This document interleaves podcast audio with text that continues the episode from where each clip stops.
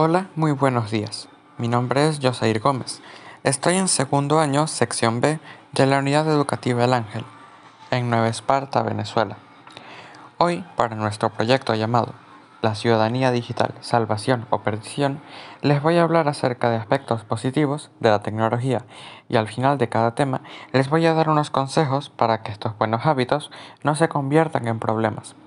Nuestro primer tema a tratar se llama la infinita librería de conocimientos que ofrece la tecnología, para que después, en siguientes capítulos de este podcast, mis compañeras María Pirela, Valeria Oblitas y Valeria Gómez les hablen de variados aspectos del mundo tecnológico. Y dicho esto, comenzamos. Ahora, para entrar en materia, les voy a explicar desde cuándo comenzamos a utilizar la tecnología como método educativo. La tecnología educativa como disciplina pedagógica nació en la década de los 50, después de la Segunda Guerra Mundial, a raíz de la necesidad de formar gran cantidad de información y en poco tiempo. Así surgió el interés por enseñar de manera eficiente y efectiva. Más ordenado, podríamos decir que entre los años 40 y 50 la utilización de medios audiovisuales empezó. Entre los años 60 y 70 comenzamos a utilizar psicología del aprendizaje y enseñanzas programadas.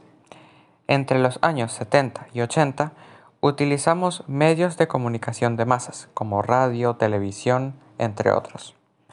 Entre los años 80 y 90 comenzamos a utilizar videos, enseñanzas asistidas por ordenador, entre otras. Y por último, en los años 90, comenzamos a utilizar las nuevas tecnologías de la información y comunicación. Este último lo llevamos usando hasta hoy en día. Ahora bien, la llegada de tecnologías en el ámbito educativo ha beneficiado mucho a los estudiantes, sobre todo aquellos que por cuestiones, bien sea económicas o de tiempo, no pueden tener una educación presencial y mejor optan por tener clases en línea. Por otra parte, el Internet permite que existan diferentes propuestas con fines de desarrollo profesional y de formación académica.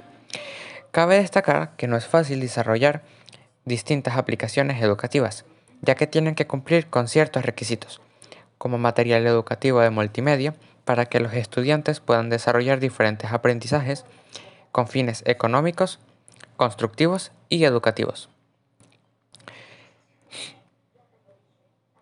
Algunos usos educativos para el Internet son 1.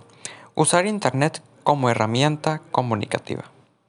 Una de las primeras cosas que se debe tener en cuenta como estudiante es que el Internet es actualmente el método comunicativo más importante, por lo que constituye la mejor manera de lograr una comunicación eficiente entre alumnos y profesores.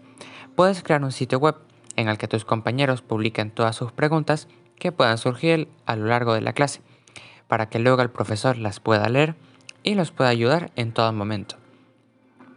Ahora bien, es importante que sepas que para abrir una página de internet y que ésta funcione correctamente, necesitarás contactar a una empresa especializada en este tipo de desarrollos que te brinde el alojamiento adecuado para la misma. Esta es una estrategia ideal para aplicar a nivel institucional y no tan solo para una clase o grupo. 2. Buscar juegos educativos.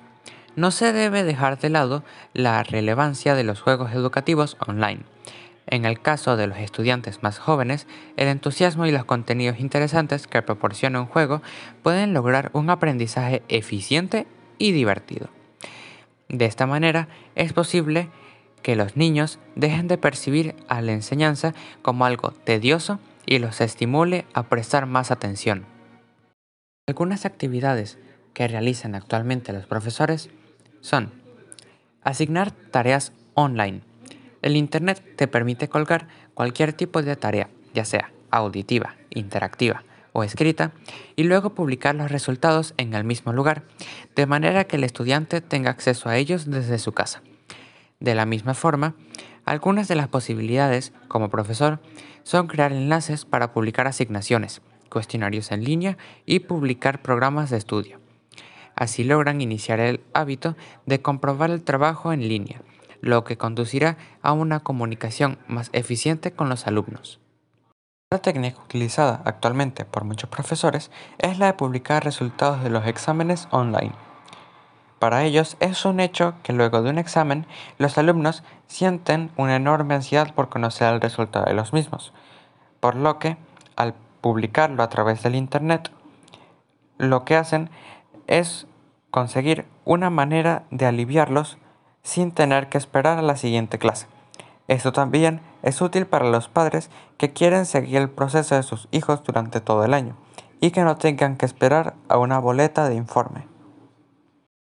A los profesores actualmente les está gustando mucho el uso de recursos audiovisuales y para otros profesores también sería útil poder utilizar estos. Ahora, es importante, si quieres usarlos, que busques contenidos entretenidos, ya que estos seguramente te ayudarán a reforzar los temas trabajados en clase. Cada alumno aprende de manera diferente y con el uso de videos e imágenes, además de los textos habituales, se amplían en gran parte las posibilidades en las que el estudiante pueda retener y relacionarse con la información. En la actualidad, con los mecanismos de búsqueda que existen, y la abundancia de contenidos en Internet, encontrar un ejemplo relacionado con la clase no te resultará nada difícil. Entre las páginas web más usadas se pueden encontrar, en el primer lugar, Wikipedia. Esta página se ganó el primer lugar sin discusión alguna. Los primeros 10 jóvenes consultados sobre el tema coincidieron en que usaban Wikipedia como su primera opción. Este portal web educativo ofrece variedad de temas y profundidad en las informaciones. Posee un buscador que facilita el trabajo de los estudiantes que desean investigar. Por lo general, esta página es la primera opción que aparece en el navegador de Internet cuando se desea conocer un tema. En la segunda lugar de la lista tenemos a El Rincón del Vago.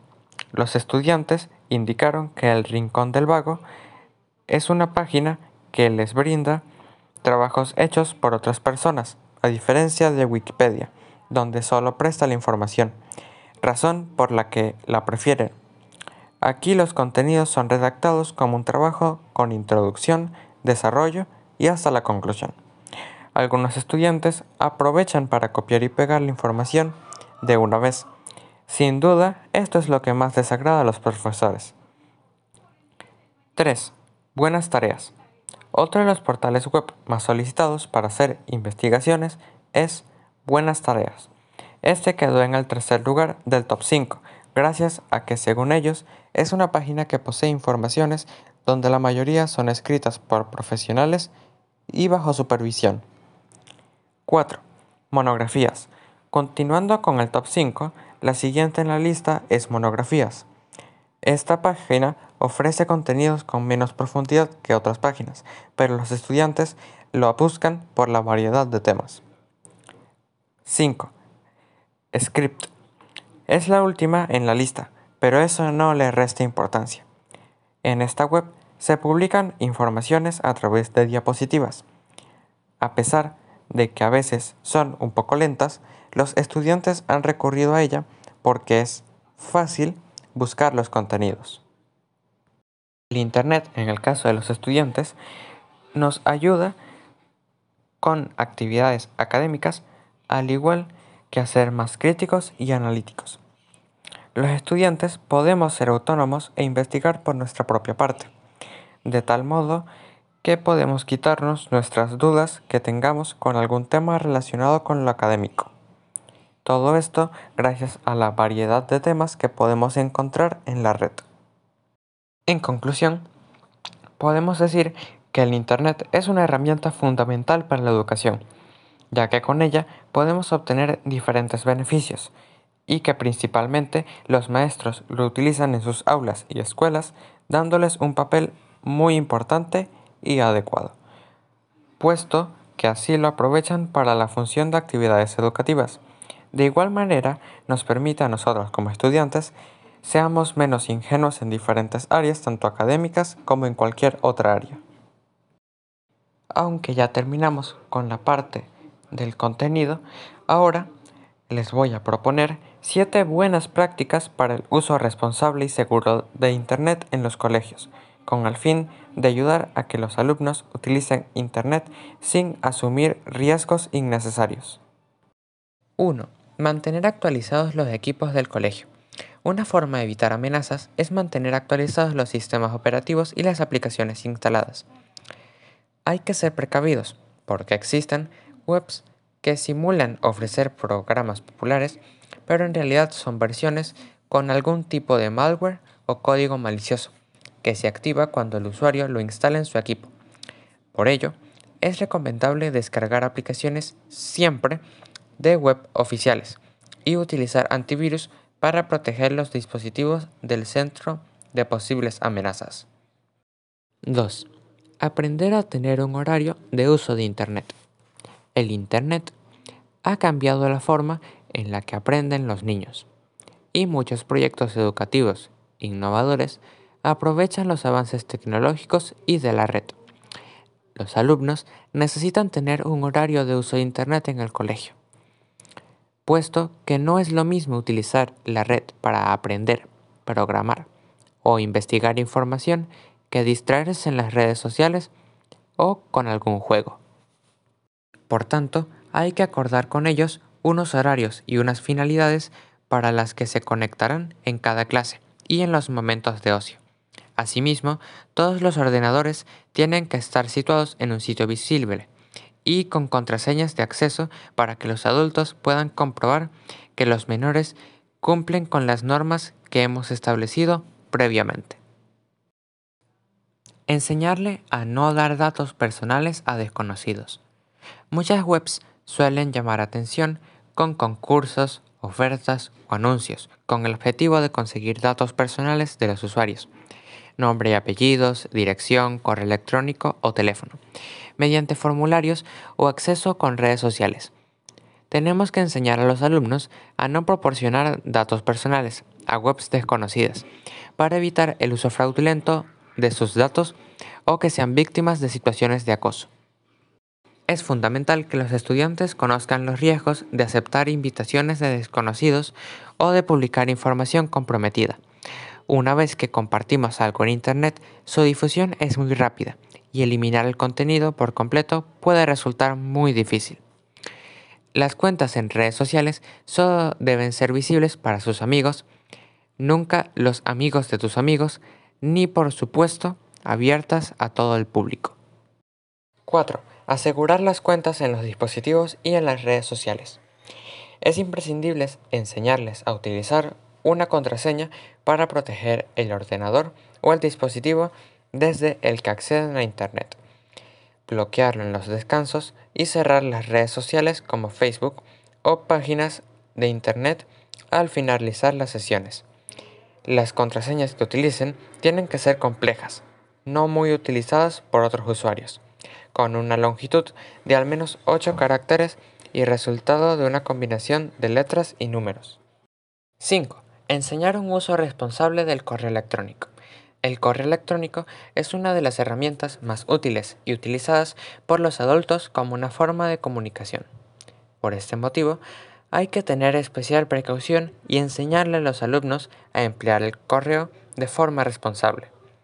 Una práctica común es tener una dirección de correo electrónico para comunicarse con familiares y amigos y otra dirección para darse de alta en las redes sociales y otra para páginas como foros o juegos. De esta forma es más fácil identificar correos no deseados, o sea, spam, o que contengan virus. 6. Hablar con claridad sobre los contenidos de la red. En Internet, dado que toda la información está a un golpe de clic, los niños y adolescentes pueden tener acceso a contenidos violentos, imágenes desagradables o lenguaje obsceno. Se han diseñado numerosos programas para vigilar la actividad en Internet de los alumnos y filtrar los contenidos a los que acceden, pero muchas veces las herramientas no son tan efectivas como el centro quisiera. Para evitar que estos contenidos sean vistos, lo mejor es hablar regularmente con los niños de su actividad en Internet y las consecuencias que puede tener el mal uso de este. tanto para ellos mismos y su imagen como para los operadores. Aprender a no hacer clic en enlaces sospechosos previene el acceso a páginas web con amenazas capaces de infectar los ordenadores. Los enlaces sospechosos podemos encontrarlos un mensaje de un foro, en un correo electrónico o incluso en los primeros resultados de Google. Lo importante es analizar si son ofrecidos en alguna situación sospechosa, provienen de un remitente desconocido o remiten a una web poco confiable. 7. Informar sobre los derechos de propiedad intelectual. Cada vez es más frecuente que los profesores pidamos trabajos a nuestros alumnos que requieran buscar información en Internet. Los estudiantes deben tener formación sobre los derechos de propiedad intelectual y saber que no se puede utilizar libremente imágenes, textos u otros contenidos con derechos reservados sin citar la fuente. Con esto ya nos despedimos. Hasta el siguiente podcast.